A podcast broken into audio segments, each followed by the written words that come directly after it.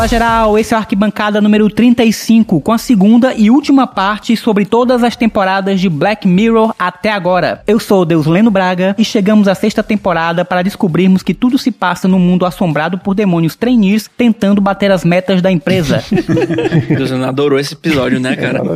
Bora, Edmo Campos. Hang the DJ, hang the DJ, hang the DJ, hang the DJ. Já tá dando spoiler já. Cadê o resto da música? Hang the DJ. E aí, pessoal, a gente aqui de novo. Espero que a gente termine antes das quatro da manhã, que eu tenho que trabalhar amanhã cedo. pra que dormir? Acho que eu vou emendar. É o jeito. É o jeito. Pois emenda aí, Jonas, direto de Brasília. Meu irmão, tá muito gelado aqui. Aqui quem fala é o Jonas. Direto de Ponto Frio. Propaganda. De graça, né, mano? Aqui deu tela gelada. Meus melos congelaram aqui. Eu não penso em mais nada. Da tela azul. Pronto, já não vai servir mais pra fazer o upload da consciência dele. Meu é Antônio Teixeira e Black Mirror não vai conseguir tirar minha consciência. E ele que voltou do calabouço do analógico. Tava preso no mundo analógico. Sumiu no último episódio. Caraca, eu fiquei chateado que eu não participei. Paulo Stefanas. É isso aí. Pra quem ainda não sabe, eu sou o Paulo Stefanas, ilustrador, arquiteto urbanista, que agora mora em BH. Estou aqui hoje para mergulhar com você no sombrio e fascinante mundo de Black Mirror. E... E se eu não dissesse, você não saberia que eu estou lendo uma apresentação gerada por inteligência artificial. Tome chat GPT. Opa, chat GPT na veia. Pois vamos lá para as três últimas temporadas de Black Mirror. É isso aí, demorou.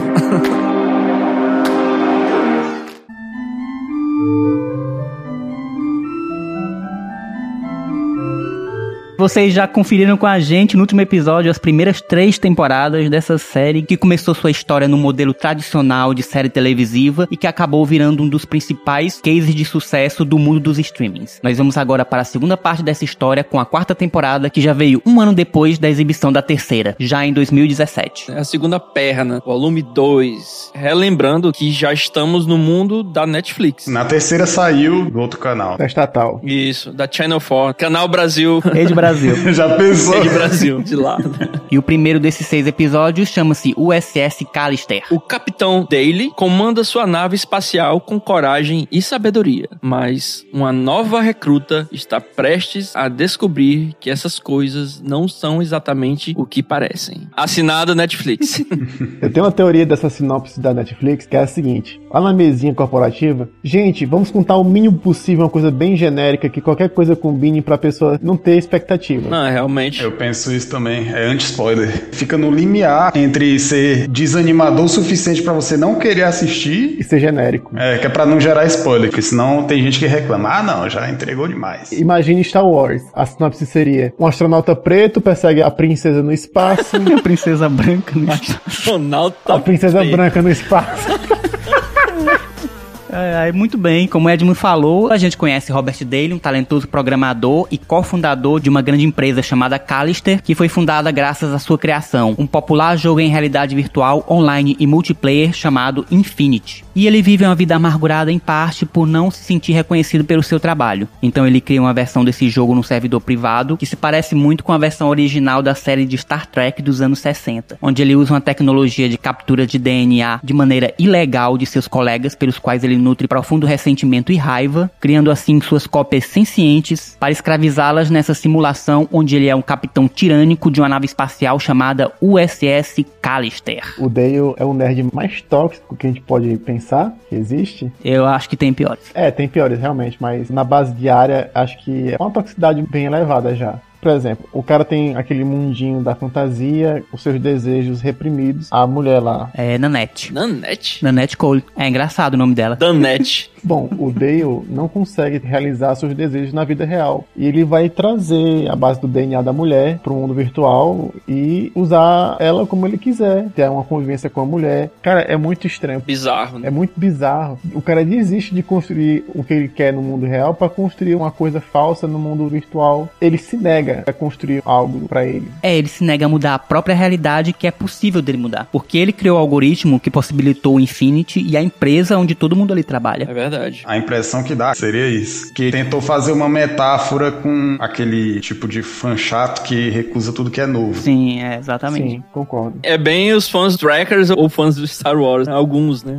É, fanbase de franquia, televisiva ou de cinema, tem uma galera que realmente é muito tóxica, cara. É, não é à toa Star Trek. Retrata bem, assim, a galera. Já é uma série muito antiga. Tá aí desde os anos 60. E houve também essa rejeição por parte dos novos filmes do Star Trek que foram lançados. JJ. Eu não assisti nenhum dos novos filmes do Star Trek. Olha o fã tóxico. Sou eu aqui, o nerd tóxico do Discord aqui. Esses novos filmes, eles tinham efeitos sonoros diferentes, efeitos especiais, o tal do flare. E esse episódio ele é bem sobre isso, sobre aquele tipo de cara, como é que ele não quer abrir mão daquela fantasia que tem muito mais a ver com lembrança da infância pra novidade e tal. E como isso, né, se reflete também em como ele é tóxico em outras áreas da vida dele. Porque no caso da menina, ele não consegue ter um mínimo de relacionamento saudável com ninguém. Conheceu a menina, se apaixonou, a primeira coisa que pensou, vou namorar ela? Não, vou trancar ela aqui dentro do meu computador. Dentro do meu mundinho. E ele tem até uma abertura, porque ela se mostra muito admiradora do trabalho dele. E ele não consegue enxergar isso. Pois é. Bom, cara, e assim, pior. É bem a nossa sociedade, cara. Caraca, e eu falando do tóxico do Discord, vendo aquela reportagem do Fantástico, é tipo isso mesmo, né? A representação total do cara que pega a mina, joga na fantasia dele e começa a fazer coisa absurda. Em volta de um imaginário, assim. Vocês se lembram, o Ed e o Deus Leno postaram um dia desse no Instagram. Sim, no perfil Paulo Mendes do Arrocha. Era o Paulo Mendes da Rocha e o menino Ney. Menino Oscar Niemeyer. Menino Ney. O menino Ney tava lá sendo massacrado pelo pessoal do Twitter porque é um arquiteto que não pensa no social, um comunista. Ninguém sabe quem é o sujeito. E o mais revoltante é porque tava traindo a namorada. Traiu a namorada. Puta merda, o cara de 160 anos traiu a namorada. Essa galera é foda.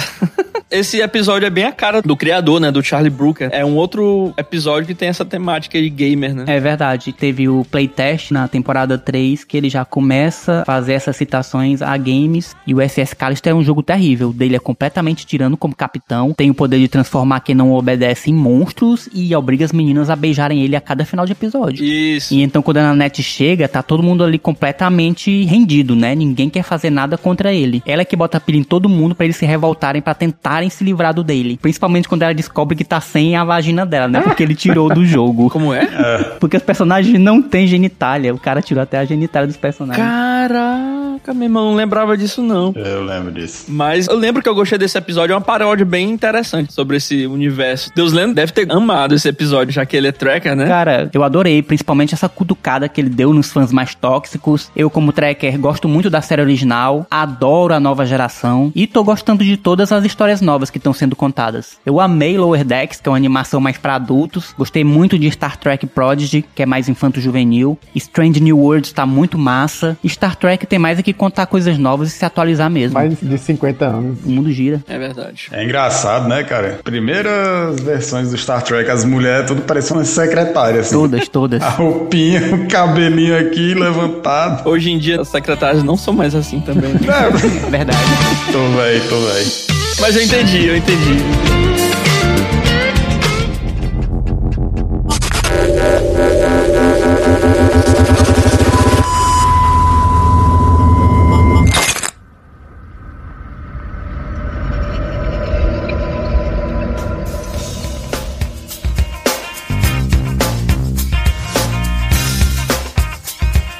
Episódio 2, Archangel. Que também pode ser conhecido como Arcanjo. Título que não teve tradução. Eles realmente privilegiaram manter os nomes em inglês É. mesmo, no original. Isso, vamos lá. Preocupada com a segurança da filha, Mary, ou Marie, sei lá. Marie. Mary recorre a um dispositivo de última geração para monitorar sua localização e muitas outras coisas. Na sessão da tarde. Pela Netflix é só isso aí. Episódio dirigido pela Jodie Foster. Uhum. Eu acho uma direção bem vacilante, um pouco alongada demais. Ela, como diretora, é uma ótima atriz. né? É, acho que ela ainda não atingiu o potencial dela todo como diretora. Eu gosto da história. Essa história eu acho bem legal. Todas as ideias são muito boas. É, todas as premissas de Black Mirror a gente pode dizer que são muito boas. É verdade. A condução talvez não tenha sido tão boa. É, o aproveitamento talvez não tenha sido legal, mas as ideias são fantásticas. Bom, a gente começa o episódio acompanhando a Marie. Maria del Bairro. ela tá em trabalho de parto no hospital, e nisso a gente já percebe como ela é uma pessoa muito ansiosa, muito controladora e que se sente culpada por não conseguir fazer suficientemente bem tudo que ela acha que ela tem que fazer. Então, tentando proteger a filha de todos os perigos do mundo, ela embarca numa tecnologia experimental que parece ser a resposta para todas as suas angústias. E quando alguém em Black Mirror resolve testar alguma tecnologia experimental, a gente já sabe o que, é que vai acontecer, né? Essa tecnologia se chama Archangel e ela é baseada em implantes que serão colocados no corpo da Sarah, que é a filha da Marie, e que não poderão ser removidos. Essa tecnologia monitora todo o corpo da pessoa, podendo até você enxergar o que a pessoa enxerga, ouvir o que a pessoa ouve, monitorar seus sinais vitais, checar níveis de estresse, fornece a geolocalização da pessoa e pode bloquear até as sensações que a Sarah possa ter diante de uma situação perigosa ou de estresse. E tudo isso podendo ser controlado por um tablet que tem a incrível capacidade de ficar desligado por vários anos e quando ligado novamente não precisar passar por nenhuma atualização. é, tem um detalhe também, as coisas que são potencialmente ameaçadoras para a inocência da criança, a lente de contato tecnológica colocam pixelizado, dá tipo um blur. Então, para ela não sentir medo, fortes emoções, imagens fortes ou nem tanto, uma coisa boba assim, ela tá caminhando, aí tem um cachorro que começa a latir para ela. Ela olha pro cachorro, ela vê só um amontoado de pixels e um ruído. Abafado. Nem a sensação de medo ela pôde desenvolver. Então o uso do Archangel vai causando um atraso no desenvolvimento da Sarah e também vai causando muita frustração à menina. Principalmente com as outras crianças e os colegas de escola, porque ela não consegue interagir com a totalidade do mundo que a cerca e que cerca aqueles outros adolescentes. Aí tem um momento que ela consegue se livrar da tecnologia e o menino começa a mostrar tudo para ela, tudo de uma vez. Ah, isso aqui é duas pessoas transando. Isso aqui ela, hum, interessante. Adolescente. Uma adolescente sem parâmetros por conta do excesso de controle da mãe. Cara, é que esse medo de perder o controle, quando a pessoa tem esse medo, tenha certeza, você não tem controle de absolutamente nada. Praticamente 99,9% das coisas a gente não tem controle. Exatamente. Aí o problema é que essa dinâmica vai repercutir de forma muito negativa na família e na vida de uma criança. Porque assim, a criança só vai ter a experiência que o pai quiser, que a mãe quiser. E isso sempre termina em uma coisa, em uma espécie de revolução da pessoa é, revolta, né? contra os pais depois de uma idade. E isso é muito irrevogável. Ou então a longo prazo, né? Às vezes não precisa nem ser na adolescência. Exatamente. Às vezes vai se refletir lá nos 60 anos, sei lá. Pois é, então num dado momento a Marie desliga o tablet, porque ela não pode remover os implantes da Sarah, e fez isso também de hora para outra, assim, de uma vez, nem fez uma transição. E a partir daí a garota começa a ver tudo, sentir tudo que ela não sentiu durante toda a infância dela e começo da adolescência. Aí vai tentando se adaptar do jeito que dá, vai levando uma vida de extrema liberdade, até com certa irresponsabilidade. Aí ela se envolve com um namorado, começa também a usar drogas. Aí ela tem essa desconexão meio irônica com a mãe dela, porque ela mente muito para ela sobre como a vida dela tá indo, o que ela tem feito. Até que um dia ela sai à noite com o namorado, diz que vai para casa de uma amiga. A mãe dela liga para casa da amiga dela, descobre que ela não tá lá, liga para todo mundo que a garota conhece, e ninguém sabe onde ela tá. Aí ela fica desesperada, perde o controle e acaba ligando novamente o tablet. E quando ela faz isso, ela consegue ver a filha dela fazendo sexo com o namorado. Uau! Meu Deus, minha filha está transando. Cara. Bem feito, bem cara, feito. Que visão bizarra. Eu não queria ter visto isso. Se eu fosse um pai, mãe, pelo amor Se preserve. Se autopreservem, pai e mãe, por favor. Isso me lembra de um caso de arquitetura. Cara, eu não sei se vocês lembram que o Paulo Mendes da Rocha tem aquela casa, né? Que as paredes não vão até o teto. E chegou até um ponto que ele vendeu a casa dele. Claro que na hora que ele vendeu, ele fez um documentário, como a casa dele era fantástico. Cara, mas o problema era o quê? Que as paredes da casa não iam até o teto. E quando a filha dele levava um namorado. Meu Deus. Onde é que isso vai dar? Ele passava a noite toda escutando os dois transando no quarto dela. Nossa Então, ele tinha que se livrar da casa. Que doideira. Esse foi o ponto de arquitetura no podcast. Muito bem, Jonas. Você tá de parabéns. Parabéns por ter encontrado um lugar de fala da arquitetura.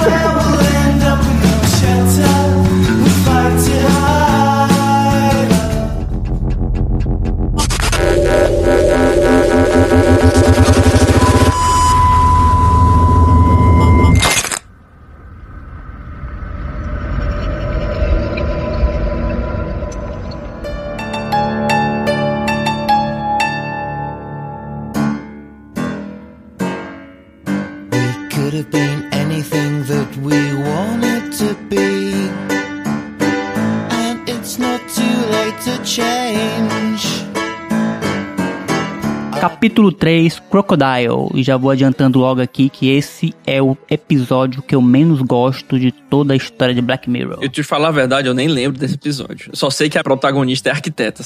Exatamente. Crocodile, crocodilo. Em um mundo onde memórias alheias podem ser acessadas, uma arquiteta luta para guardar um terrível segredo e uma investigadora de seguros apura um acidente. Aqui a gente acompanha Mia e seu namorado Rob, que acabam atropelando um ciclista na volta de uma festa em que eles estão muito loucaços. Arquiteto louco? É mito. Eu acho que ela não era arquiteta nessa época ainda não. Ainda não tinha feito TCC, não? Ela podia estar no primeiro período. Me relembra essa história aí pra ver se eu reassisto. Esse episódio foi filmado na Islândia. Rob, após atropelar o ciclista, ele tem a brilhante ideia de ocultar o cadáver. Que legal. Colocando ele dentro de um saco de dormir, botando pedras dentro e jogando dentro de um lago. A Mia, a princípio, recusa fazer isso, não queria chamar a polícia para resolver o caso, só que ela acaba sendo convencida pelo Rob a justamente sumir com o corpo. Aí a merda já tá feita. Mais tarde, Mia, uma arquiteta já renomada, se encontra em um quarto de hotel, aguardando o momento em que dará uma palestra. É quando surge Rob, arrependido de ter ocultado o cadáver do ciclista, diz que está disposto a escrever uma carta para a mulher do falecido e confessando seu crime. Caramba, nem lembrava. E a partir daí acompanhamos Mia fazendo de tudo para preservar o seu status e sua posição como membro valoroso de sua comunidade, toda vez que ela for confrontada com a verdade. E é aí então que conhecemos Sheizia, que é uma investigadora de seguros. É a Sheisa, nossa colega. A Sheisa.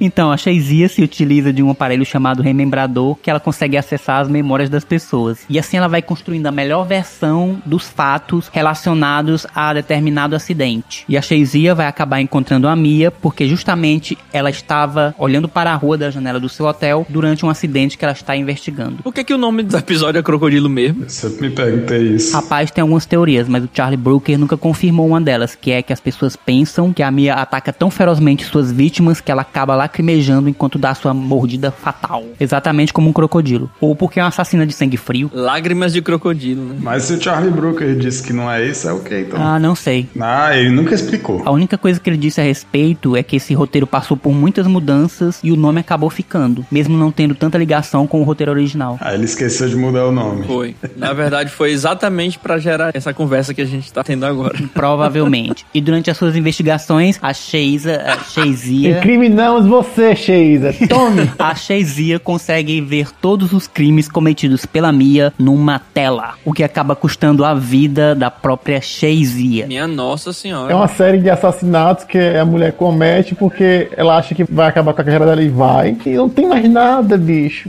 É, acaba tendo aqui pouca coisa clássica de Black Mirror. A gente tem a tecnologia do remembrador, mas isso não gera nenhum dilema social, moral, exceto pelo caráter um pouco invasivo da investigação de seguros. Mas até isso fica muito raso. O episódio fica mais centrado na questão da personalidade fria que a Mia acaba tendo depois que ela ajudou a ocultar o cadáver junto com o Rob, que era namorado dela na época. Aí ela acabou casando com outro cara que é mais afável, cuida bem do filho, enquanto ela parece sempre meio distante de tudo em todos os momentos. Mesmo sendo uma arquiteta famosa, mesmo tendo uma casa que parece a do Paulo Mendes da Rocha.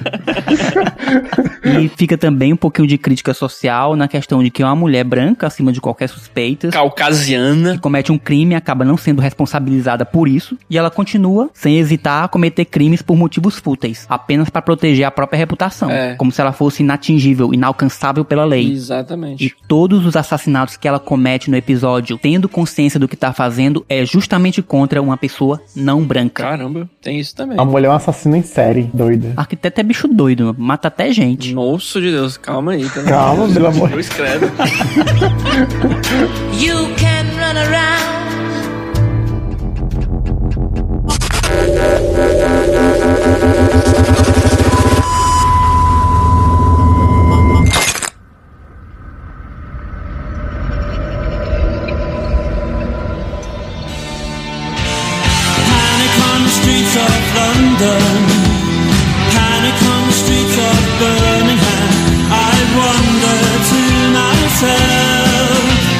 Bora pro próximo? Muito bem, quarto episódio, Hang the DJ, que não foi traduzido também, foi mantido o título original, que é o refrão da música Panic, do The Smiths. Ah, tá. É, este aplicativo não só forma casais, como prevê a data de validade da relação. Unidos pelo sistema, Frank e Amy decidem questionar sua lógica. Eu gosto muito desse episódio. É o episódio do Tinder. É o Tinder turbinado. Coach. Que não seria muito diferente, tirando os exageros, toda aquela jornada romântica. Hoje talvez funcionaria mais ou menos parecido, ou se já não funciona em aplicativos como o Tinder. Eu não vejo o Tinder com uma proposta muito romântica, não. Tudo bem, é porque eu não uso Tinder, então eu tô falando aqui como alguém que não. Eu nem sei o que é Tinder. Ah, tá. Ninguém sabe o que é o Tinder aqui. Sou casado, então não. Não sei nem qual é o logo. Eita, poxa, agora forçou, hein?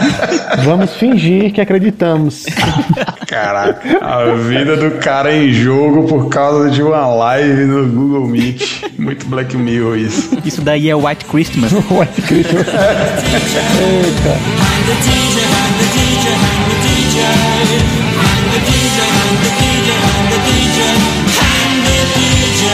Bora pro episódio, pô. Bora focar, bora. Bora, Jonas, comente. Fala aí, Jonas, você que tem mais experiência com o Tinder.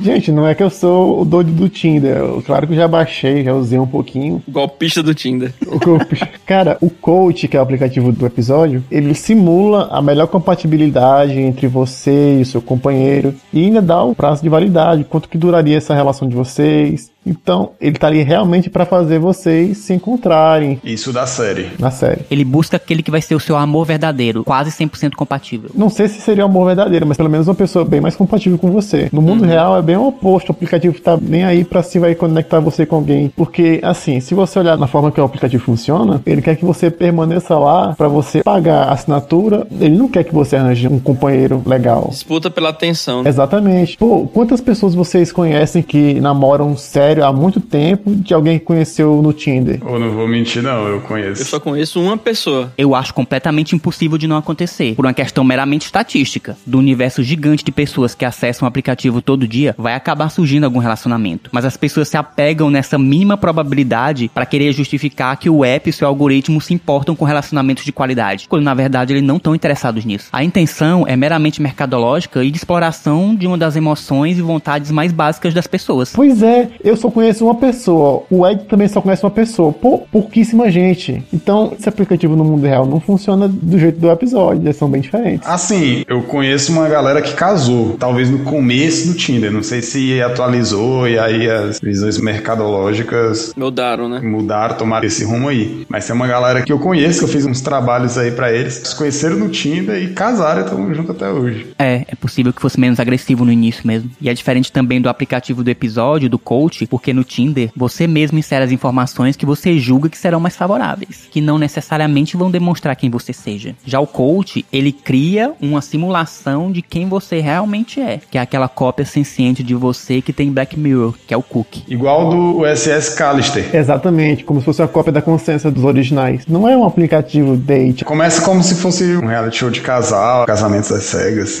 casamentos às cegas. De férias com ex, né, também. É, uma pegada desse jeito. É uma forma bem passiva de pensar sobre as relações. Você delegar a um algoritmo teu futuro relacionamento, Suas decisões também. suas decisões, Em né? Black Mirror tem muito disso. Delegar decisões. Cara, isso seria na vida real uma tragédia. Você prefere ver no computador o que, que vai acontecer do que viver a experiência com aquela pessoa. Pô, bicho, é muito chato isso aí. Parece que hoje em dia, principalmente a geração Z assim, ele vai entrar num relacionamento já pensando que vai terminar. Com data de validade. né? É, ele não entra em um relacionamento pensando a longo prazo, ou então, ah não, deu um problema aqui, vamos tentar resolver, vamos arrumar a situação para que ela continue na trajetória onde a gente vai estar junto e tal. Eles já pensam assim, ah não, vamos começar, se rolar, rolou, se não, acabou, era para acabar mesmo. E nessa série eu acho legal, porque ele contrapõe essa visão aí do amor líquido. E aí mostra exatamente um casal que pensa, pô, aqui tá falando que a gente, não me lembro exatamente, me lembra aí, God Reading, A coach, a assistente virtual, pareia o Frank e a Amy por 12 horas. E depois dessas 12 horas eles terão que se separar. E aí eles decidem que não, mas a gente quer ficar mais do que isso e tal. E aí ele tem a tal da luta contra o sistema. É, eles sentem uma conexão. Isso, na verdade é isso. Sim, e a direção aqui é muito hábil. Eu vou deixar logo aqui o meu elogio para a direção do Tim Van Patten, que é muito experiente em séries de televisão, cara. Dirigiu muita coisa pra HBO, desde Sopranos, Sex and the City, passando por Game of Thrones Aí, também. tá bom. E esse é um dos capítulos mais bem dirigidos de Black Mirror, com certeza. É verdade. Aliás, esse episódio já dentro da Netflix tem uma cara mais de séries de streaming. Não sei se vocês conseguiram notar isso, que as duas primeiras temporadas tem muito cara de TV mesmo. Uhum. Episódio para TV. E a partir da Netflix, lembra muito mesmo, de fato, as séries da HBO. Não sabia que era de diretor, né? Na HBO ele é produtor e diretor desde 2003, quando ele começou com Sex and the City, e já ganhou dois Emmys por The Pacific e Boardwalk Empire, e vários outros prêmios de direção. Não sabia que era de um diretor da HBO, mas lembra muito mesmo. A qualidade das séries da HBO, né? Que são muito boas. Sim, enquadramento, luz, cenários nesse episódio estão realmente excelentes. E a direção de atores está primorosa, mostrando todo o carisma que ele consegue extrair dos atores, que foi uma das marcas de Sex and the City. Tem uma química muito boa entre o Joe Cole e a Georgina Campbell, que tá maravilhosa nesse episódio. Simplesmente adorável. E aí a gente continua acompanhando esses dois personagens, mesmo separados, eles vão tendo várias e várias relações, todas intermediadas pela assistente. E é namoro o tempo todo. Parece que eles não fazem outra coisa na vida a não ser namorar. e isso sempre com a promessa que a assistente vai entregar pra cada um deles o amor verdadeiro ao final daquele processo todo. Até que um dia a Amy é avisada pela coach que ela vai encontrar o seu par definitivo e que ela pode ter um último encontro com uma pessoa que ela quiser antes disso. E ela, claro, escolhe o Frank. Exatamente. No segundo encontro deles, eles combinam entre eles que não vão olhar o cronômetro do tempo que resta para o relacionamento. E ele acaba quebrando essa promessa. E a partir do momento que ele quebra a promessa, o tempo começa a passar mais rápido, né? como uma espécie de punição por ter visto. Como tem a quebra de confiança, quando o Frank vê o prazo de validade, quebrando assim a promessa que ele fez a Amy, o sistema vai recalibrando e vai ficando cada vez menor, ele vai ficando cada vez mais desesperado. Desesperado, né, bicho? Ali dá uma agonia muito grande. É verdade, até que a recalibração passa de 5 anos para apenas 20 horas. E aí ele decide não contar pra Amy o que ele fez e nem contar quanto tempo resta. Ah, ele não conta, né? Não, ele só conta quando tá perto de acabar. Sacanagem. Pois é, e depois disso tem mais uma reviravolta, onde a gente vai descobrir o que é que é real, o que é que é simulação, qual era a verdadeira intenção da assistente e o que que era o tal sistema. E aí chegamos ao final, e eu só não sei se ficou bom pra Amy e pro Frank no final das contas. Ah, mas Deus, Leno, bora lá. É feliz, pô, é feliz. Não, pô, o clima é feliz. É pra cima. E assim, em vez de botar um programa pra saber se essa pessoa vai prestar pra mim, eu posso falar com ela, eu posso sair com ela e descobrir eu mesmo se ela presta. Ela presta ou não presta? Mas será que a Amy e o Frank teriam realmente se encontrado se não existisse uma inteligência artificial intermediando tudo como a assistente? Fica o questionamento. Cara, eu acho que a simulação foi encomendada por eles. Eles que pediram fazer a simulação. Não, é tipo, na hora que tu baixou o aplicativo, tu apertou lá em li, aceita os termos.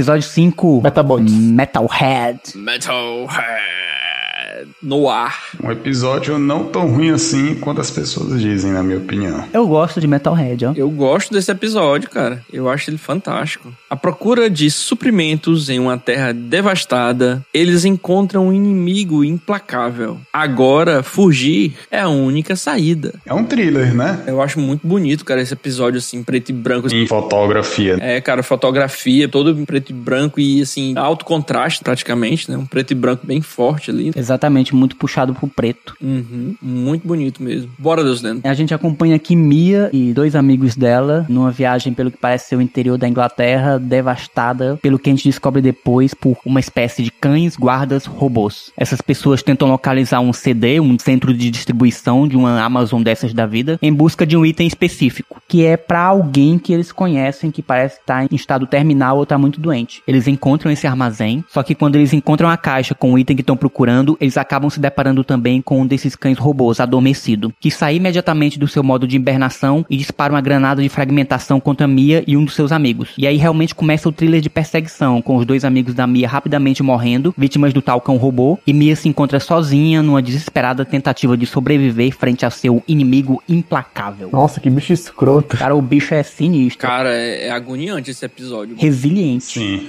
E parece um pesadelo, cara. É a mistura de um cachorro com uma barata. É, ele tem um quê de barata mesmo. Eu acho que eu nunca tinha visto um filme ou série representando uma perseguição thriller onde o assassino é um cachorro robô. E eu acho que é mais agonizante ainda, porque quando é um. Pega aí um monstro, tu ainda tem aquela coisa de, pô, ainda tá vivo. Existe uma motivação emocional, alguma coisa. Mas lá não. É um robô que, por programação, tá te perseguindo utilizando todo o potencial tecnológico para cumprir a função dele. Que o episódio não explica. É a revolta da inteligência artificial. É o nosso futuro aí, viu? É, mas fez os bichos se voltarem contra tudo que é vivo, cara. Até os porcos. Aparenta que algo saiu fora do controle, né? Como sempre, né?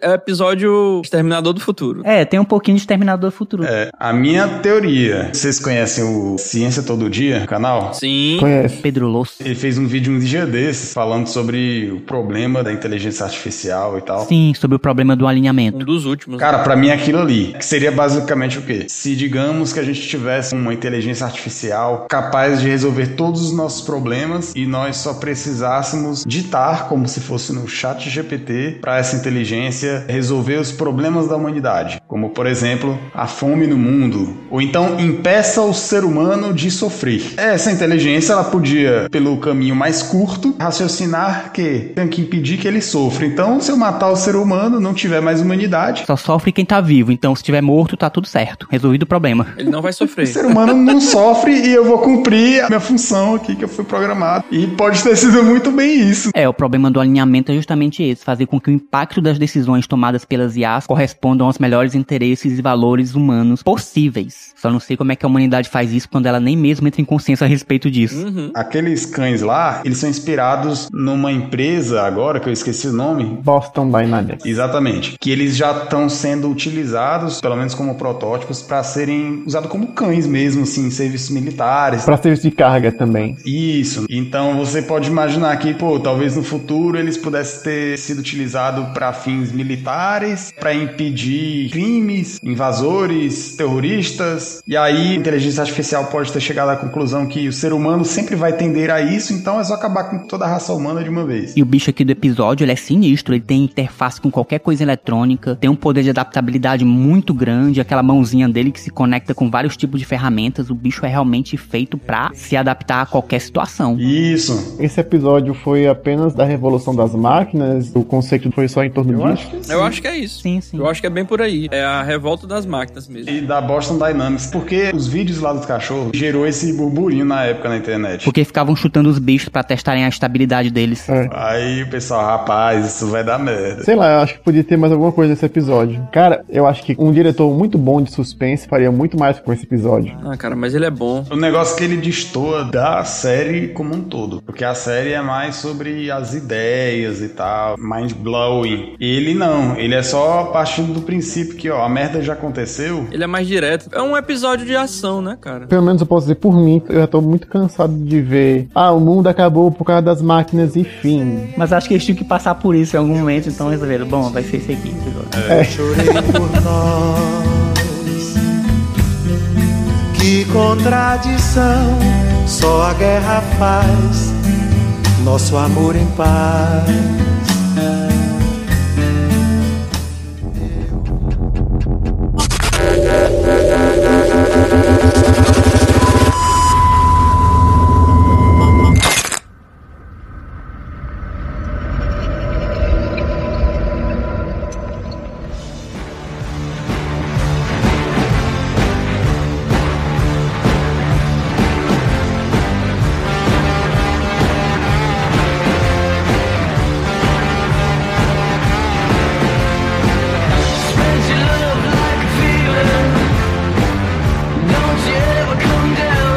Episódio número 6, Black Museum, Museu Negro. Numa estrada deserta, uma viajante se depara com um museu. Na coleção, objetos raros do mundo do crime e uma chocante atração principal. Nesse capítulo acompanhamos Nish, personagem de Letitia Wright, mais conhecida como a Shuri de Pantera Negra. Ah, cara, é ela. É, exatamente. Ela parece estar em uma viagem pelo deserto. De início a gente chega a pensar que ela tá no presente ou no passado, porque tudo em volta dela parece bem antigo. O carro dela, o posto de gasolina. Só que na hora que ela para para reabastecer seu carro, o que ela tira de dentro do porta-malas é um painel solar, já trazendo a gente de volta para uma trama futurista Black Mirror de sempre. Uhum. E enquanto o carro recarrega, ela decide entrar no famoso, porém decadente, museu Holohaines. O Holohaines é um ex-funcionário do San Junípero, o hospital. É cheio de referências, essa aí é a metalinguagem. É o museu do Black Mirror. Isso. Então a gente vai acompanhando a Niche, sendo guiada pelo próprio HoloHands pelas atrações desse museu, composto por tecnologias experimentais que o HoloHands ajudava as pessoas a testarem dentro do hospital e que acabaram por sua vez sendo associadas a crimes bizarros. Ele é cheio de easter egg, né, cara? É, é lotado de tecnologia que a gente viu em episódios passados. É. O Black Museum é tipo White Christmas dessa temporada, porque ele vai tentando com histórias novas costurar os temas que foram colocados até agora. Ou pelo menos tenta ser. Inclusive algumas eu acho que foi desperdiçada. Algumas ideias lá davam pra ser utilizado em um episódio só sobre aquilo. É, o do médico. Isso. Eu acho que daria um episódio muito bom de Black Mirror. Dava um episódio só daquele ali. Dava, com certeza. E levando um pouquinho mais a sério também, porque eu vi que eles tentaram deixar meio Netflix e tal, e tem que ter humor aqui. É, mas eu não achei tão forçado assim no roteiro, porque é muito como o HoloHands lembra, né, dos acontecimentos. O que é que esse negócio aí do médico? Ed, o médico ele utiliza uma tecnologia que permite ele sentir a dor do paciente para diagnosticar melhor o que ele tem. Que doido, hein? Com o tempo, o médico vai criando um fetiche com dor e prazer. Porque o capacete que ele utilizava como interface pra sentir a dor do paciente acabou tendo um problema. Tipo aquela sobrecarga cerebral que aconteceu no playtest. Entendi. Isso. Aí o cara começa a sentir a dor da morte, uma pessoa morrendo, ele sentindo aquilo ali em forma de prazer. Que gerava dopamina. Caramba, bicho é um sadomasoquista, né? Total, né? É, aí, tipo, ele sente prazer na dor e ele começou a ficar viciado. Só que ele só conseguia sentir prazer na dor se fosse conectando com outra pessoa. E aí ele começava a abusar, de certa forma, de pacientes pra ele ter prazer de dopamina. É, o cara ficou viciadão naquela fração de segundos em que toda dor cessa de um corpo, no êxtase da morte. É, Mas falando um pouquinho mais seriamente, eu acho que uma tecnologia dessa era muito boa no mundo. Até dar errado. Tem certeza? Tenho uma absoluta certeza quanta desigualdade e desgraça acontecem porque as pessoas não acham que o outro sente dor. Empatia à força, né? Empatia é a força. Olha, meu filho, o outro é um ser humano também, ó. Tome. Aí a pessoa leva um choque no meio da testa. Eu acho que todo mundo que tá em guerra devia usar, todos os soldados. Eita, porra. Eita. Que doido, hein?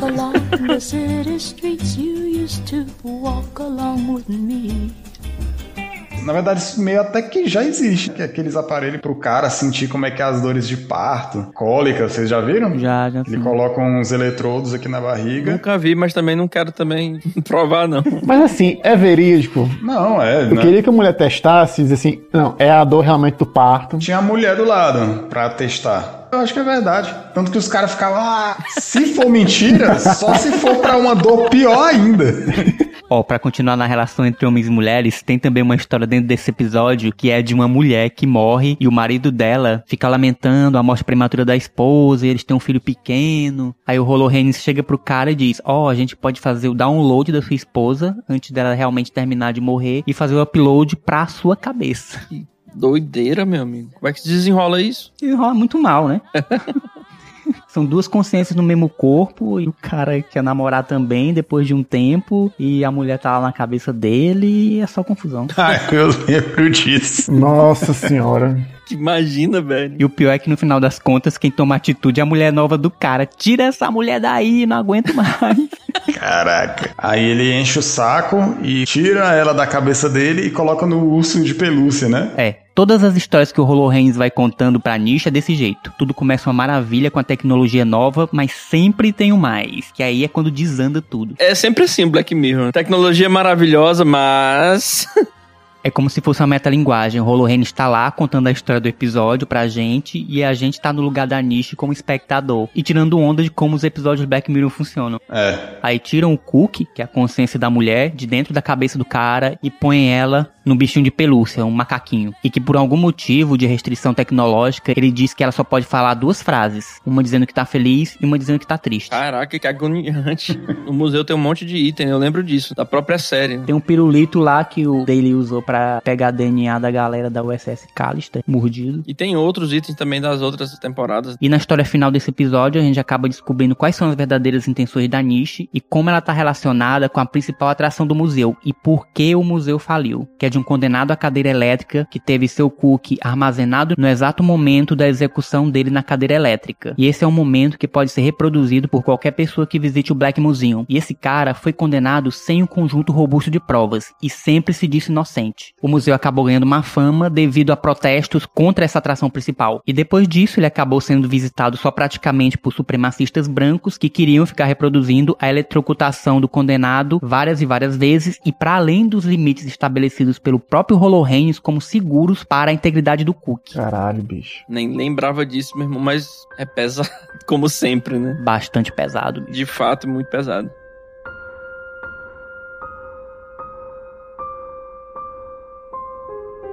Quinta temporada. Não, tem que eleger o melhor, pô. Ah, sim. Muito bem, agora a gente vai eleger o melhor episódio dessa temporada que eu considero irregular. Vamos lá, Jonas. Cara, pelo geral do episódio, é Hang the DJ que eu vou voltar aqui como o melhor episódio da temporada pra mim. Paulo. Meu melhor episódio dessa temporada é Hang the DJ, porque ficou muito bom. O meu episódio dessa temporada é Hang the DJ, Hang the DJ. eu gosto muito desse episódio, inclusive ele é um dos meus preferidos da série Black Mirror. Olha aí. Bom, também vou votar em Hang the DJ. Olha aí, rapaz. Caramba, quatro votos. Deu match. Os caras românticos. 100%, não foi 98.4 não, foi 100%. Foi 100%. Temporada passada de São Junipero. Essa aqui, Hang the DJ. Pra mim é por conta de muitas qualidades, né, cara? Desde o roteiro até a direção, cenografia. Aqui a arquitetura brilha um pouco mais, tem uns cenários bem interessantes, tem umas coisas bem legais. Eu achei realmente bem interessante. And when See you, then I know it will be next to me.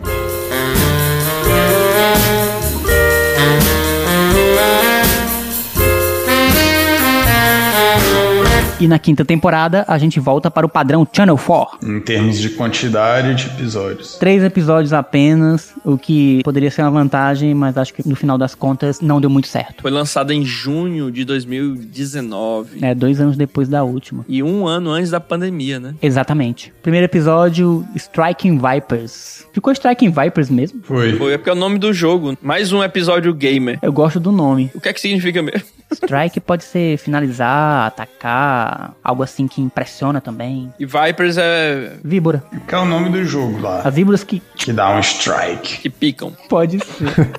Será que é isso, A mano? cobra vai picar, meu. Bora lá, pô. Vamos, cara. Segundo a Netflix, a versão em realidade virtual de seu videogame preferido reaproxima dois amigos de faculdade. Será a faculdade de arquitetura? Não sei. Pode ser. Não, não, não reaproximaria. Peraí, pô. E as sessões noite adentro levam a uma descoberta surpreendente. Qual é essa descoberta, Deus Leno? No jogo e no amor vale tudo.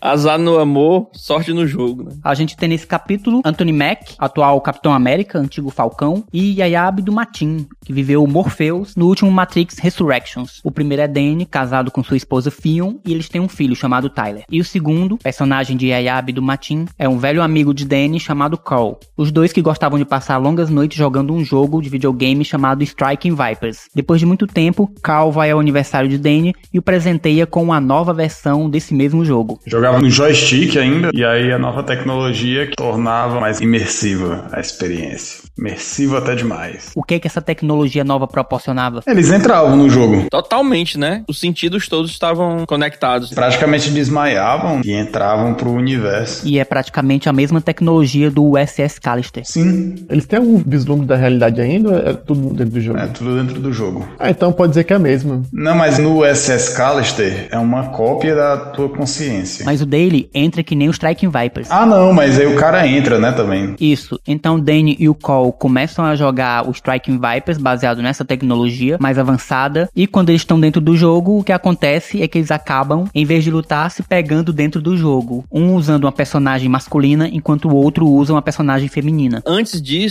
aparece um momento onde o Falcão tá meio secando lá uma dona que tá no churrasco no aniversário dele. É. Ou seja, ele não tá muito feliz no casamento, pelo menos por esse aspecto aí sexual. né? É, parece que o casamento deles entrou numa fase meio monótona, sem aquele Fogo. fogo, da paixão. Esse episódio fala sobre fuga, né, cara? Tanta fuga dele. Do Danny, tem alguma coisa errada na vida dele que ele nem tem consciência do que é que tá acontecendo. É, exatamente. E da esposa também. No final do episódio, cada um tem uma forma de fuga dentro daquela relação. né? Tentando preencher um vazio que eles sentem. É, e eu acho que fala mais sobre isso do que qualquer outra coisa com conotações aí que vocês estão levando, né? Ele toca no calcanhar de Aquiles ali de algumas pessoas, porque não sei vocês, mas quando vocês jogam online, assim, tipo esses MMORPG, não sei se vocês já tiveram isso, de jogar com um amigo e ele tá com um personagem feminino. Personagens femininos em jogos nunca são representados de forma natural. São super sexualizados, né? É, isso. É, também tem essa discussão, né? Isso. Aí o seu amigo tá lá e você tá conversando com ele, o cara é mó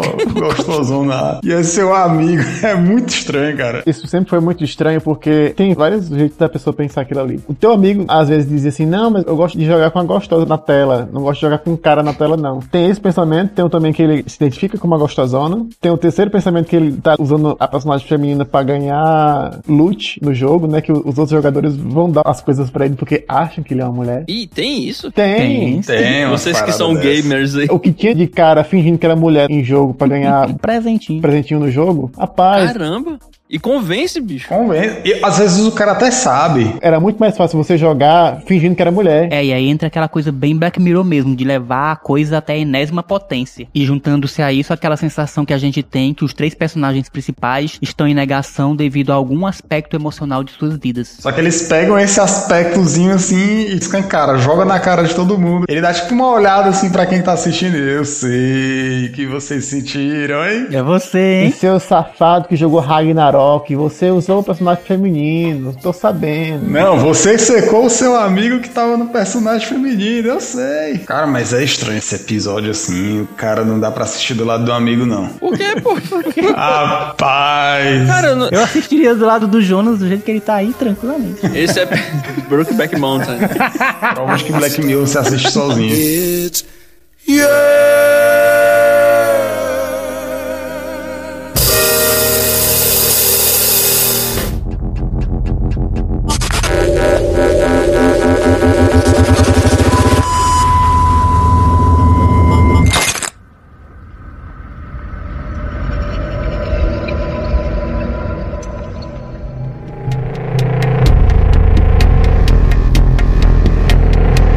Episódio 2, Smithereens. Um motorista de Londres dá início a uma crise internacional quando sequestra um funcionário de uma empresa de redes sociais. Esse aqui é o episódio do Facebook. Chris trabalha como motorista de aplicativo, né? Exatamente, do Uber. chamado lá de Hitcher. Ele também vai à sessão de terapia em grupo, onde uma mulher fala sobre o suicídio de sua filha, que já faz 18 meses. Os dois acabam juntos e a mulher conta a Chris que todos os dias ela tenta acessar o aplicativo Persona, que ficou bloqueado depois de sua morte. Esse app que é de propriedade de uma big tech chamada Smithereens. No dia seguinte, Chris pega Jaden, que é um funcionário dessa empresa de mídia social, e o sequestra, mantendo como refém sob a mira de uma arma. Só que a polícia nota que ele sequestrou esse rapaz e aí começa uma corrida contra o tempo para tentar descobrir os motivos de Chris e uma negociação para tentar libertar este funcionário da Smithereens. O que é que ele pretende com isso mesmo? Não lembro. Ele diz que só vai libertar o cara se conversar com o dono. O CEO de verdade, o Billy Bauer. E o cara tá num retiro espiritual, sem internet, longe de, de toda tecnologia. Tá no detox de tecnologia. Enquanto vicia os outros, né? É. Mas é engraçado, né, cara? Porque esses CEOs de Big Techs aí, a galera do Vale do Silício, eles têm isso frequentemente e não deixam que seus filhos acessem tecnologia. O que será que eles sabem que a gente não sabe? É uma droga. Sabe tudo que a gente sabe, a gente que é trouxa. Se vicia, que a pessoa não faz nada, fica improdutiva. Atrasa o desenvolvimento das crianças. É isso aí. Bom, a gente vai acompanhando o Chris, onde ele passa boa parte do trabalho dele como motorista de aplicativo na porta da Smithers, esperando encontrar alguém de cargo elevado e sequestrar essa pessoa que possa levar ele diretamente ao CEO da empresa, que é o Billy Bauer. Só que no final das contas ele acaba sequestrando um estagiário que acabou de entrar na empresa e que tá indo ao aeroporto deixar umas roupas pro chefe imediato dele. Ô, coitado. E é engraçado que ele não conhece ninguém da Smithereens. Ele fica à espreita, esperando a pessoa mais bem vestida que ele encontrar, julgando que vai ser a pessoa que vai levar ele até o Billy Bauer. Só que a galera que realmente tem cargo alto na empresa vai de qualquer jeito pro trabalho. Vai de moletom e rider. é, exatamente. E aí, no fim das contas, ele é traumatizado lá porque ele tava mexendo na rede social enquanto dirigia. E aí causou um acidente. Sim, estavam ele e a noiva no carro e a noiva acabou morrendo no acidente. Ele quer se vingar. Ai, cara. O negócio é que é só isso. Quero falar com o dono aí. Se tivesse alguma coisa além. É, esse é o ponto fraco do episódio. O roteiro não deixa bem claro o que é que ele quer, para onde tá se direcionando. Tem a questão que o cara tava no aplicativo e acabou causando um acidente. Tem a questão da mãe da garota que não consegue acessar a rede social dela depois que ela morreu. Tem todo o espetáculo que é formado em volta do Chris, com as pessoas em tempo real atrapalhando a polícia, usando aplicativos e redes sociais. Tem também o fato do pessoal da Smithers fazer um trabalho muito mais eficiente que a própria investigação da polícia, pelo acesso de informações que eles têm à rede social dele. Qual a sensação que vocês tiveram, assim? Ele tem a certeza que o culpado é o aplicativo? Ou ele sabe que foi ele, responsabilidade dele? Ele se culpa profundamente pelo que aconteceu. É claro que foi culpa dele. É que nem as pessoas que batem o carro. Isso. É o trânsito. Não fui eu que estava olhando no celular digitando assim. Foi o trânsito. A coisa mais interessante que eu vejo do episódio é como a Smithers parece ter muito mais poder do que as próprias forças do Estado, que a Isso. própria polícia, por exemplo. Eles conseguem fazer tudo e pensar tudo e enxergar tudo que tá acontecendo antes da polícia conseguir. É um negócio de louco, né, bicho? E é bem o que acontece. Provavelmente, Big Techs estão manipulando hoje muita gente e desafiando estados mundo afora. Como é que termina? Termina com um tiro no ar. Eu não sei se ele morreu, não. Não, essa informação fica totalmente em aberto. Trust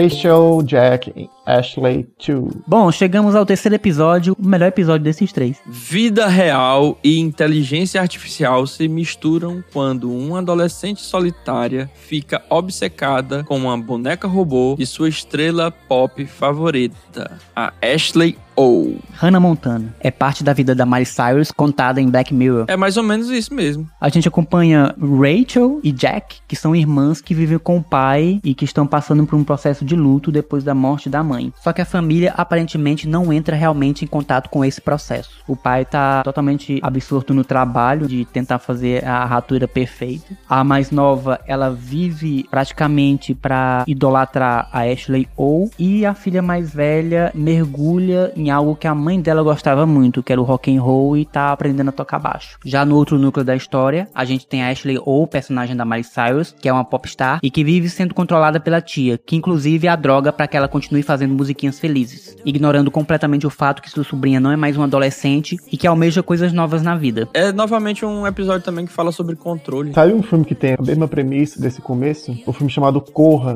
Não sei se vocês já assistiram. Com certeza. Bicho, Com Daniel Kaluuya. é, a tensão vai crescendo e se desenvolvendo de uma forma fantástica, porque tá ali no mesmo momento você não sabe exatamente o que tá acontecendo. E você ficando assustado com a monstruosidade que vai sendo revelada. Podia ter sido feito aqui? Mas esse episódio tem muita cara da Miley Cyrus e da história dela, então acho que não dava pra fazer desse jeito. E qual é a história da Miley Cyrus, pra quem não conhece? Ela era uma daquelas meninas que desde cedo fazia parte do clube do Mickey, cantava, atuava, apresentava e fez muito sucesso com um seriado chamado Hannah Montana. E como cantora virou um ícone pop adolescente. Só que a garota foi crescendo, não queria continuar como um modelo de cantora adolescente pra sempre, queria outras coisas como artista, queria Se libertar. é basicamente isso. Queria liberdade criativa pra experimentar outras coisas, outros tipos de música, coisas menos infantis e adolescentes. Na verdade, eu acho que o buraco é ainda mais embaixo. Acho. Porque na Disney, esses cantores, artistas mirins, eles têm um contrato que perseguem a vida deles desde criança. Que você vai crescendo, né, tal o seu contrato, eles controlam toda a sua vida. O que, que você vai comer, por onde você vai andar. Você não pode namorar, porque isso vai interferir. Na sua imagem. É uma parada muito difícil, assim. O relato é só de trauma. É o que acontece também com os ídolos do K-pop. É, é só trauma os relatos da galera. Eles só podem namorar entre eles ali. É. Você só vê celebridade namorando entre si. É quando o contrato dá sorte de bater as cláusulas. Dá mais grana. Aqueles irmãos gêmeos que tinha no Disney XD ou Disney Channel. Zack Code. É, que é uma série no hotel e a segunda série era no cruzeiro. Cara, eles conseguiram sair desse clube da Disney e até fizeram carreira muito interessante. Um dos irmãos se tornou um arqueólogo famoso e o outro virou diretor de cinema, acredito eu. Todo mundo que eles tinham relação, assim, os famosinhos dali da Disney, eles nem existem mais pra eles. Não, eles saem tudo problema psicológico, cara. É só tu pegar o trio dessas girls do Mickey House, a Miley Cyrus, a Demi Lovato, Selena Gomez também. As três são bichada da cabeça com a Disney. é, o negócio era pesado. A Miley Cyrus parece que foi que saiu melhor. Então esse episódio fala de controle criativo. Controle criativo, controle de pessoa. Inteligência artificial também, porque eles criam, na época ainda não existia, mas foi um prenúncio que mais se concretizou rapidamente. Que foi? De você pegar a voz da pessoa e criar uma música sem ela ter cantado. Ah, tipo uma Vocaloid, né? É, Vocaloid é boa, viu? Essa aí denunciou tua idade. Sabe o que é Vocaloid, Ed? Não faço a menor ideia. Cara, é tipo assim, você faz uma robozinha e ela vai cantar música e vira uma celebridade. É a Miku-san. E essa é a proposta da Ashley Chu. Só que essa boneca é uma consciência baixada inteira da Ashley O. Só que por conta de um monte de firewalls, a personalidade dela é só a parte fofinha da Ashley O. Sim. É uma metáfora da vida dela, como ela era. Então a Ashley tenta se rebelar contra o controle da tia, só que ela acaba entrando em coma porque a tia dela colocou vários comprimidos dos remédios dela que ela não estava mais tomando em um hambúrguer que ela comeu. E assim com ela em coma, sua tia pode continuar controlando tudo que ela produz e continuar fazendo sucesso com músicas adolescentes por ter uma cópia da consciência da Ashley O. Que doido, né, bicho? Isso aí também fala muito sobre essa tecnologia do deepfake que está sendo usada no cinema e até que ponto as corporações têm direito sobre esse conteúdo, né? Sobre a imagem do artista que morreu. É, e o Tupac foi o caso mais emblemático desses. Pois é. Fora também a questão de que os fãs eles têm uma imagem completamente distorcida. O artista precisa vender uma imagem que não é dele, uma personalidade, porque é uma personalidade que vende, vende o produto, que é a boneca lá que fala e tal. E aí a protagonista, a menina, né, que é fã da Ashley, ela idealiza como é que ela é como cantora. E a irmã dela, que é mais do heavy metal, ah, já não gosta e tal. E no fim das contas, a Ashley ela é uma mistura das duas, um pouco das duas irmãs ali. Sim, no final de tudo, depois de toda a confusão, a Ashley acaba tocando na Nails no clube, as duas irmãs curtindo juntas, e os fãs mais radicais da Ashley de antigamente acabam indo embora dizendo que não gostam de jeito nenhum daquele som que ela tá fazendo agora. Tem um tom meio sessão da tarde esse daí. Sessão da tarde dos anos 80. Total.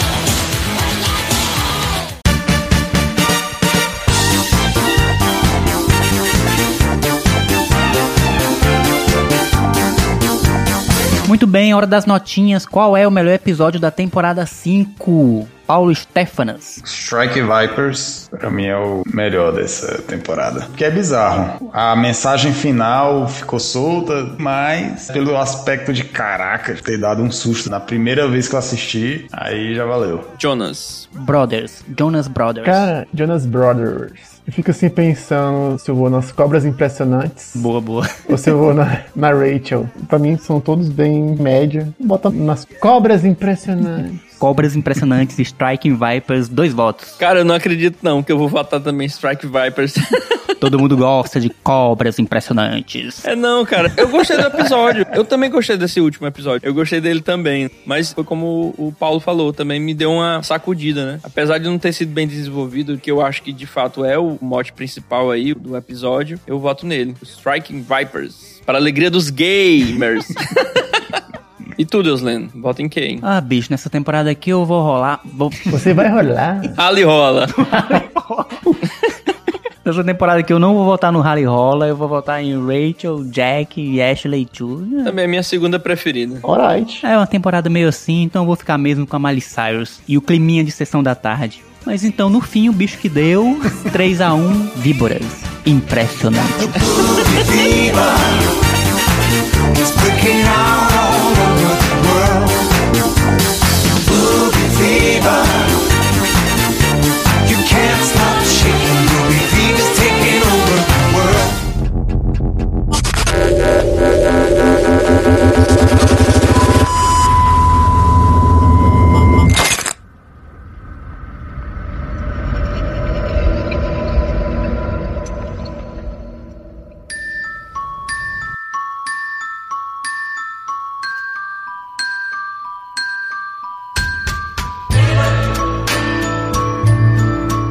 Finalmente chegamos à sexta temporada de Black Mirror. Conseguimos! Ê, chegamos! Acabou!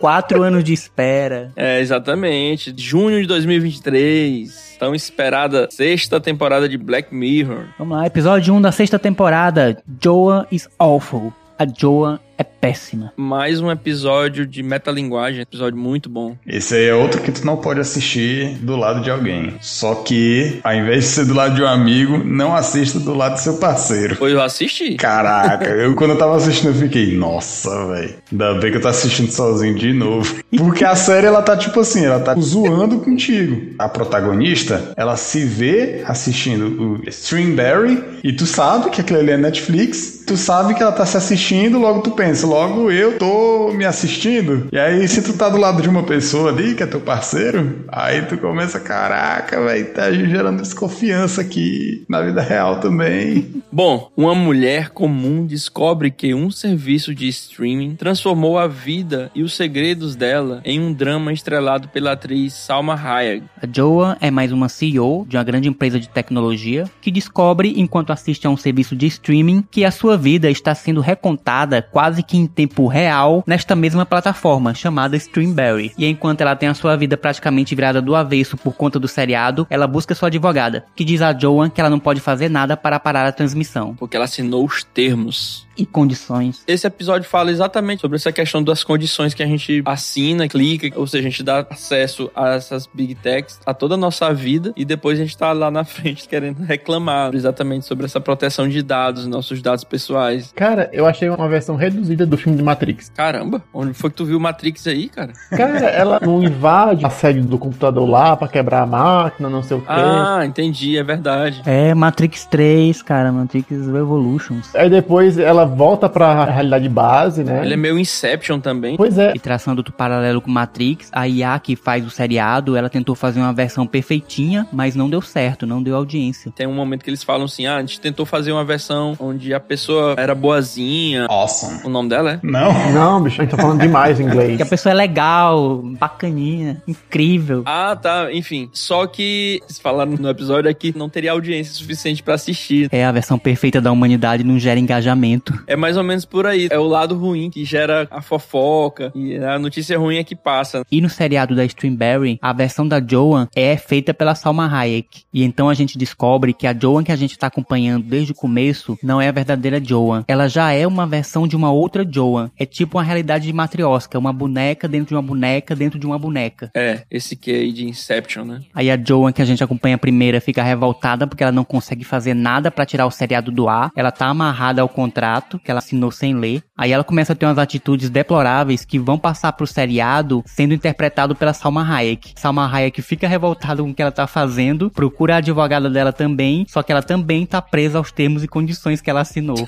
é um ciclo infinito. Eu acho que também fala muito sobre a cultura do cancelamento. É, cara, no final das contas, a Joa nem é assim uma pessoa tão péssima, né? É uma pessoa normal. É o episódio da metalinguagem, essa temporada. É. Pô, eles usaram o próprio Tudum no episódio. Toda a linguagem visual da Netflix também. E também na tela lá no menu tinha lá o filme, né? De Black Mirror, né? Fazendo uma propaganda do próprio filme. A Lock Henry, que é o próximo episódio, aparece como se fosse um documentário à parte. Isso. É, tem uns bons easter eggs. Eu achei um bom episódio de retomada da série.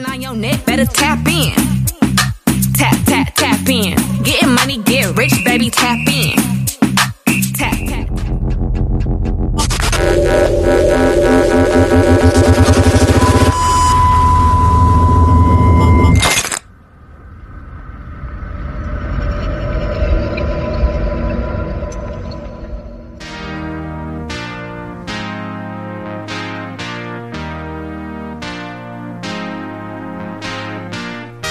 Episódio 2, Lock Henry. Ao filmar um documentário sobre a natureza em uma pacata cidade escocesa, um casal descobre uma história local que está ligada a eventos terríveis do passado. Aqui a gente acompanha o casal de estudantes de cinema Davis e Pia, que visitam na localidade rural de Loch Henry a mãe de Davis, Janet. A princípio, o jovem casal está lá para fazer um documentário sobre a natureza local, só que eles mudam de ideia e começam a investigar um notório serial killer chamado Ian Ader. Convencidos que essa história futuramente atrairia turistas para Loch Henry, o documentário é realizado, se torna um grande sucesso, ganhando inclusive um prêmio BAFTA, trazendo assim notoriedade tanto para Davis quanto para Loch Henry. Só que há um preço muito alto. Eles percebem que, pô, a cidade é muito bonita e é tão parada. Pouco explorada, né? Não tem quase ninguém, não tem turismo, nem nada. E aí um amigo do garoto conta a história pra... Pra Pia, né? Isso, explica o porquê, que é porque houve um assassinato. Isso repercutiu ao ponto de assustar possíveis clientelas no turismo que havia. Até que a menina, ela tem uma ideia de, pô, vamos lá gravar, fazer um documentário sobre esse assassinato e tal. Fazer um true crime. Isso, é o True Crime. Esses documentários de como é que surge um assassino. Tipo, a mente de um assassino. Aí, as duas forças desse episódio fica revezando entre você fazer o documentário, expor o que, que acontece e trazer investimento para essa cidade. True Crime é uma coisa que tá na moda. Gera muitos views na Netflix. Em qualquer lugar. Tem podcast só disso. É, a Netflix, no caso, ela fez uma metalinguagem com ela mesma. Ela fez uma autocrítica, talvez, não sei. Em que nessa série esse True Crime poderia trazer até de volta revigorar o turismo da cidade. Por outro lado, né, a outra força que contrapõe é o dilema de, pô, mas aí você vai estar desenterrando uma coisa que é muito triste e vai lucrar para outras pessoas sedentas por sangue e por tragédia em nome de que do lucro da cidade. É interessante porque isso é um dilema moral e algo que tem sido debatido muito hoje em dia, porque essas histórias de true crime estão muito realmente na moda. E aqui você vê algo que fez a decadência e é uma lembrança de profunda tristeza para a cidade de Loch Henry se transformar em algo que possa revitalizar a cidade, trazendo justamente um turismo baseado em coisas bizarras, trazendo gente que se alimenta da dor e do sofrimento de outras pessoas, como uma forma de entretenimento. E aqui então a gente volta a uma das temáticas mais primordiais do Charlie Brooker e de Black Mirror, que é a qualidade daquilo com que nós nos entretemos, do que é que nós, enquanto sociedade, nos alimentamos, e para que lugares sombrios isso pode nos levar. E um dos últimos exemplos mais emblemáticos dessa discussão sobre true crime foi justamente a série Dahmer, que antes de começar a ser rodada, os realizadores disseram que seriam a justiça às vítimas, que teriam todo o cuidado com a história, e o resultado foi que as famílias das vítimas protestaram contra o seriado no final das contas, porque tudo que viram na verdade foi a glorificação de uma pessoa que causou uma profunda dor a essas famílias. E é isso que acaba acontecendo mesmo. Quem é que lembra do nome das vítimas no seriado? Ninguém. O protagonista, o herói do show, é o assassino. Do Dahmer. É essa que é a questão. Teve muito pessoal na internet na época que lançou a série. Bicho, o pessoal tava num tesão doido pelo assassino lá, serial killer. É muito questionável, bicho, por que, que o pessoal sente tesão nesse tipo de coisa? Eu acho que é o mesmo motivo de que a gente gosta de ver vídeo de briga de rua no zap. O carinha, né, meu irmão? O cineasta aí sai com a mente destroçada. Sim, porque no final o jogo vira. E ele acaba sentindo toda a dor que as famílias vítimas desses serial killers sentem quando vem a realização desses programas. E continua o questionamento: qual é o preço? O limite do espetáculo. Ele acaba ganhando o prêmio BAFTA. Então, assim, no fim das contas, conseguiu Ter sucesso. o sucesso que ele tanto almejava, só que às custas da verdade. É de uma verdade terrível que agora faz parte da glória dele. É uma desilusão muito grande, né, cara? É.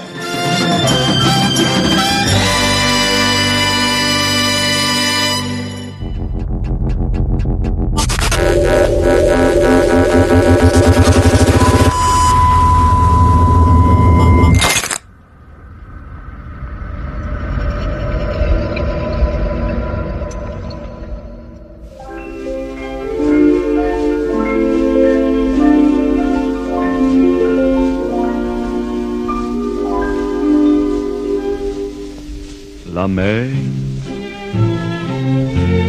qu'on voit danser Episódio 3. Beyond the Sea. Nesta versão alternativa de 1969, 69. Nossa, bicho. dois astronautas. Caralho. Dois astronautas em uma arriscada missão espacial enfrentam os desdobramentos de uma tragédia na Terra com Aaron Paul Olha de aí. Breaking Bad, Breaking Bad. que é um ator que eu adoro. Ele é ótimo. E tá muito bem aqui também. Tá louco? Os astronautas Cliff e David embarcam em uma missão de seis anos no espaço profundo. A gente aqui acompanha uma versão mais avançada, de 1969, ano em que a humanidade chegou na Lua. É um passado alternativo. né? Enquanto na Terra, esses dois astronautas deixam réplicas suas mecânicas, que são animadas por algum tipo de interface neural e controladas pelos nossos dois exploradores quando eles estão numa espécie de sono, o que permite que eles possam viver parte de suas vidas em Terra junto de suas famílias, enquanto eles exploram o espaço sideral. Tudo parece bem até que um dia uma tragédia acontece em Terra com David e sua família. Vocês observaram que aquela cena lá onde os invasores da casa de um dos astronautas Sim, na casa do David. eles invadem porque eles questionam exatamente você ter uma réplica não é natural. E aí eles estão protestando contra isso. E aí vocês observam que rapidamente eles conseguem dominar o cara. Sim. Eu fiquei, cara, eu não acredito não, meu irmão. O cara com bastão desse não atingiu um. Sim, as réplicas parecem ter algum tipo de limitação. Mostra logo no começo do episódio que o cara lá que tem a família perfeita, ele não consegue nem dar uma machadada direito. Isso. Ele diz que ainda tá aprendendo e tal. É, então eles são meio limitados, eu acho. E aquele grupo lá, não sei se vocês perceberam a referência, é o Charles Manson, malucão, porque a data coincide também, né? Sim, é a mesma época. Gostei muito desse episódio. É o trabalho remoto.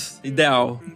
eu pudesse, eu deixaria uma cópia minha bem aqui no computador enquanto eu estivesse em casa. Fica trabalhando pra mim, eu fico em casa. O futuro vai ser assim, meu filho. Bom, voltando ao episódio, o David perde sua família e seu avatar no ataque que ele sofre dentro de casa por um grupo de vândalos extremistas. E Cliff, vendo assim seu colega de espaçonave cada vez mais isolado e triste, oferece o seu próprio link para que ele visite sua família e assim talvez consiga se distrair um pouco tendo as sensações da Terra. Cara, mas é muito triste a história. Eu entendi que a partir do momento que ele teve acesso ao link, ele pôde extravasar os sentimentos dele e as frustrações de ter perdido a família. Aquilo ali começou a mexer com a cabeça dele quando ele estava próximo da família do Cliff. O episódio se desenrola assim: tem um cara que tem um problema grave e ele só convive com outro cara e nenhum dos dois conversam sobre esses problemas. Isso. Um não consegue se abrir sobre suas questões, já o outro não consegue iniciar uma conversa a respeito disso. E no final, por conta de uma nova tragédia, tudo se inverte de forma bizarra, porque o personagem que sofreu uma tragédia no início provoca uma tragédia semelhante ao outro cara, porque só assim ele conseguiu uma maneira de extravasar tudo o que ele sentia e se sentiu finalmente à vontade para puxar o outro para conversar, como iguais na própria dor. É verdade. E eles precisam do outro, né? A existência de um depende da existência do outro. Né? É triste, mas agora eles estão prontos para puxar a cadeira, conversar e tentar se entender de verdade. É, só que eu acho que não teve conversa, não. Eu acho que teve, porque Eu acho que eles se mataram ali, pô,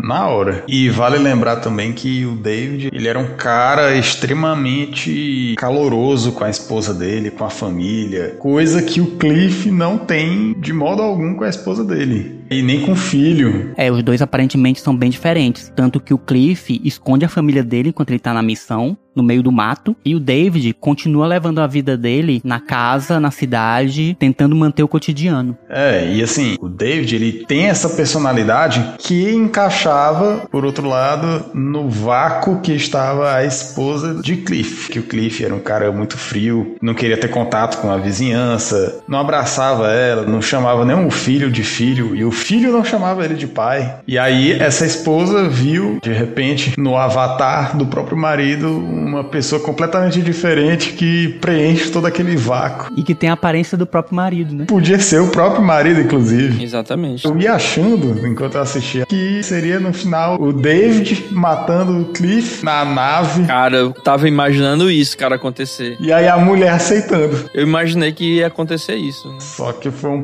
plot twist total, assim, completamente inesperado. Que no final os dois conversam, né? Sugere-se, só que o Cliff vem com a cara assim, que eu acho que ele não conversou. Embora o David tenha dado a oportunidade. Eu não conversaria. Aniquilação. Muito louco, cara. É, por mais doido que possa parecer, era melhor que eles dois conversassem. Porque na verdade nenhum dos dois é flor que se cheire. Os dois são egoístas e possessivos. Um é totalmente passivo-agressivo. E o outro é agressivo assertivo. Não, é. Seria o ideal? Seria. É porque eu vejo, assim, esse cenário ter dois caras dentro da nave, eles estão isolados ali por pelo menos seis anos. Então, cara. Ainda isso- tinha mais dois anos pra missão concluir. E eles não se conversam, eles estão lá não sei quanto tempo. Então, isso aí é uma construção de uma realidade que é a relação entre homens, amizade mesmo. Como nós somos muito agressivos uns com os outros, como nós somos competitivos, como a gente enxerga um outro como o inimigo. Eu não acho que seja comum, eu acho que existe. Eu acho que é bem comum, Ed. É mesmo. Bom, enfim, eu vejo um lado tóxico aí da masculinidade. Sim, totalmente. Cara, porque começa naquele negócio, eu não vou ser amigo desse otário, porque se eu for amigo dele vai ser a coisa gay. Então,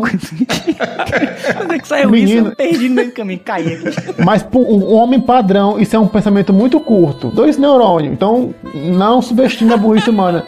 Não subestime a burrice humana. Dá um jeito nenhum, deu me É. Acredite em mim, não é muito longe da vida real.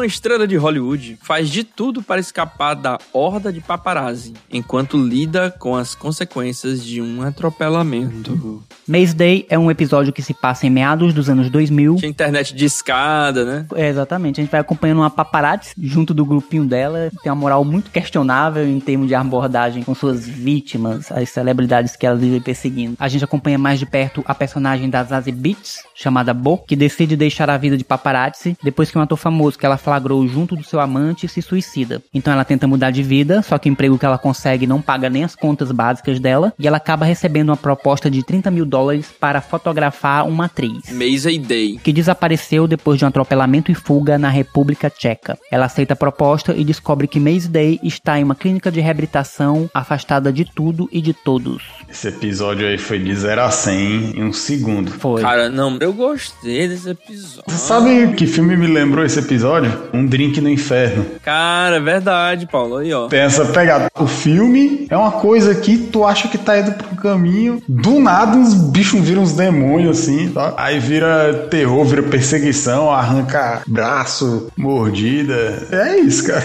O episódio pra mim foi isso. É um. Eu acho que esse episódio fala muito sobre culpa também, sobre como a culpa consome a gente. Sim, tem essa metáfora. né? Tem a culpa da paparazzo e também tem a culpa da Maisie Day, que no primeiro momento a gente acha, né, que ela tá sentindo culpa, se retorcendo, se remoendo aí por conta desse atropelamento. E também fala sobre essa vampirização. Eu entendi assim, essa correlação do lobisomem com a própria paparazzo, né? O lobisomem precisa ali comer o bode ali e tudo. A paparazzo também vive a carniça, digamos assim. A gente vê ali naquele início do episódio aqueles fotógrafos tirando foto da artista e parece uma espécie de urubu em carniça mesmo, tentando cada um pegar um pedacinho pra sobreviver, né? Os dois são dois tipos de predadores, só que predam um ao outro.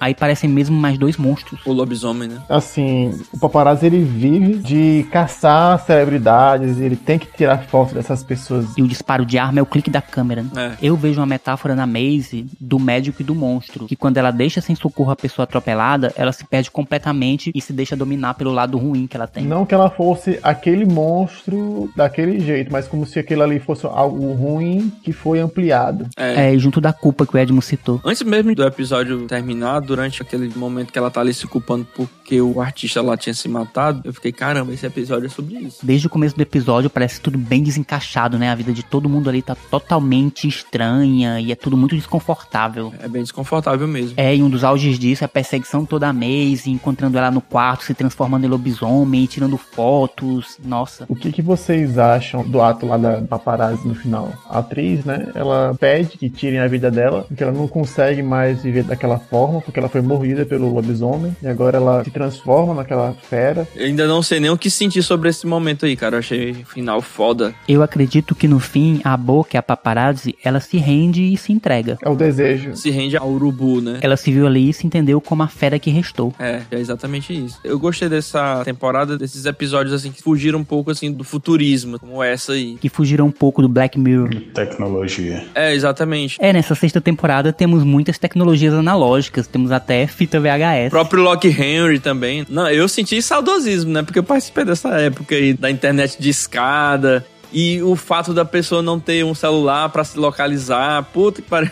Daqui a pouco a gente vai ter demônios em fitas cassete. É o inverso, né? É, é a ausência de tecnologia. Mas não deixa de ser tecnologia. É, não deixa. Só não é high concept.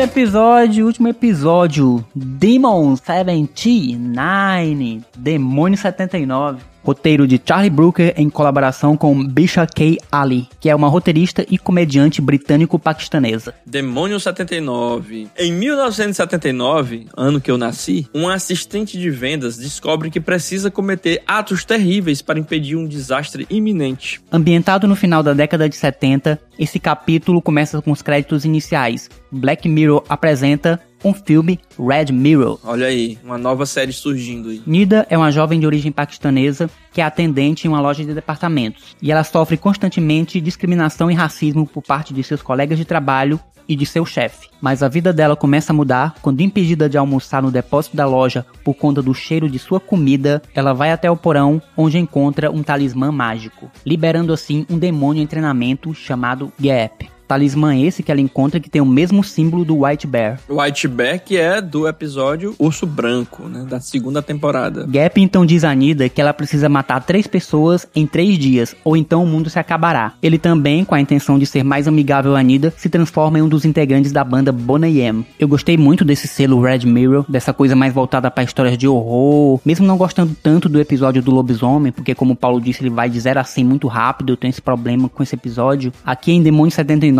eu gostei demais. Da fotografia, do granulado da imagem, das músicas, do fato do Gap se apresentar como um dos integrantes do Bonnie M. E eu acho que esse selo Red Mirror tem futuro por aí, em Black Mirror. A história é de uma imigrante na Inglaterra. Já dá pra notar que ela não é bem-vinda. Até os dias de hoje, ela provavelmente não seria bem-vinda ou não tão bem-vinda naquela época mais ainda. E ela sofre uma série de preconceitos no ambiente de trabalho, ou até mesmo quando sai na rua. E eles estão em uma época de candidatura política. Isso, é época de eleições e ela vê um candidato de extrema direita chamado Michael Smart, fazendo seu discurso na rua e olhando torto pra ela. Pela semiótica azul ali, eu achei que era uma crítica ao progressismo que, como diz o Homer Simpson, o que eu gosto dos progressistas é que eles são iguais aos republicanos.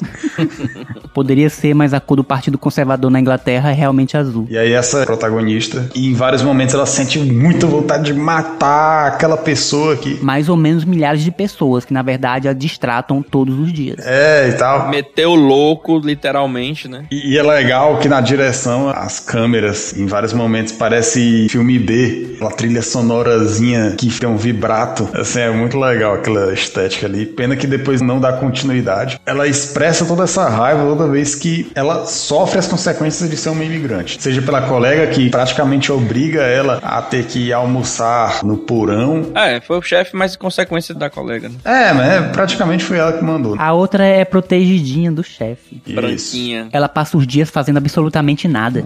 A Nida faz todo o trabalho naquela loja. Enfim, aí ela, numa certa noite, chegando em casa, a única companhia que ela tem é a televisão. Ela vai mudando de canal lá e tal, aí ela passa no Bonnie Man, tocando a música Rasputin. É, e ela acha o cantor bem atraente. É, mostra ali que ela ficou interessada. É, e ela sente um fascínio por ele parecer tão livre. Isso, e eles são todos estranhos, assim. É, ela e ele são diferentes do contexto geral, mas ela sente que, diferentemente dela, os integrantes da banda não parecem oprimidos, parecem livres para serem quem eles são. É, isso. Até que esse cara se materializa no próprio Sete Peles. No estagiário. Estagiário, digamos assim. Um anjo caído ali que tá querendo ganhar suas asas no mundo corporativo do Satanás.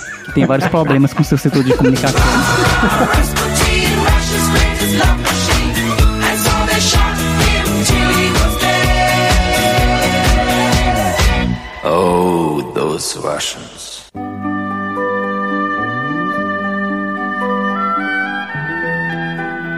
E é isso, chegamos ao final. Vamos votar no melhor episódio da sexta e até agora última temporada de Black Mirror. Vai, Jonas. Cara, eu volto no, no Beyond the Sea porque eu acho que ele volta nessa estratégia legal que a série sempre teve de meio que nos enganar, nos prender, fazer um suspense e nos espantar num enredo bem legal. É Beyond the Sea porque recuperou uma qualidade legal. É um entretenimento muito legal da gente assistir. Sua vez, Paulo. Beyond the Sea também. Cara, eu acho que esse daí entrou pra um clássico da série como um todo. Ele vai estar no ranking dos melhores. De toda a série, ele vai estar lá no meio. Tem nem como. Edmo Campos, vote. E Além do Mar, Beyond the City. Cara, eu achei ele fantástico. Gosto do ator, gosto das atuações. Eu gostei dessa temporada como um todo, sabe? Não tô dizendo que demônio é ruim, não. O demônio Satanista.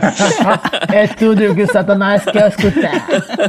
Bom, mas eu gostei muito desse episódio. Muito bem. Deus lendo. Beyond the Sea realmente é um ótimo episódio, mas vai ser o meu segundo melhor dessa temporada. E o episódio que eu mais gostei foi Demônio 79, Demon 79. Eu gosto de tudo nele e realmente essa história do Red Mirror é carne fresca pra série. E eu tô realmente bem empolgado pra ver o que é que vai sair mais disso. É, também tem essa vantagem. Cara, é um episódio super divertido, mas ao mesmo tempo ele é bem urgente nas questões, principalmente nessa questão de imigração, de discriminação, que é uma coisa que o Charlie Brooker desde o começo sempre tem trazido pra série. A questão também de ter políticos de extrema direita que estão se disfarçando de moderados pra poder ascender politicamente, mas que quando encontram terreno fértil pro seu extremismo nas pessoas, mostram verdadeiramente quem são lobos brancos, principalmente em peles de cordeiro. Muito bem, então Três votos para Beyond DC e um voto para Demônio 79. E pra encerrar, qual é o melhor episódio de toda a série até agora? Eu acho que o que eu mais gostei foi o White Christmas, muito porque ele se torna uma base bem legal que a gente pode debater muito, a gente pode discutir vários assuntos sobre ele, como também a gente pode usar como fundação para a construção de outros episódios, de outras encenações. até o próprio Demônio 79, né? Sim. Então, como ele serve de fundação para os outros, eu acho que ele é mais relevante nesse ponto. Paulo agora, né? Ah, cara, muito difícil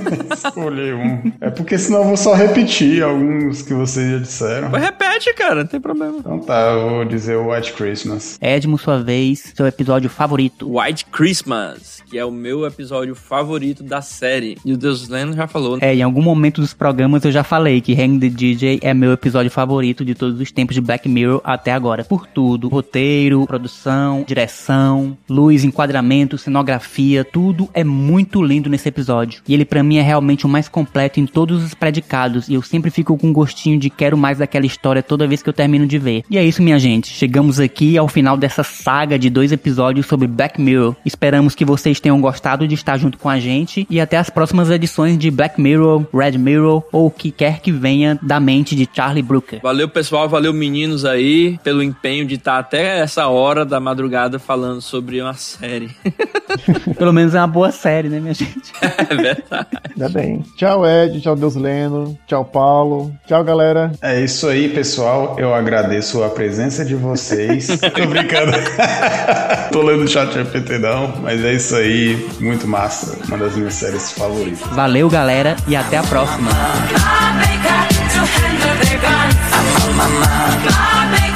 She never could cry.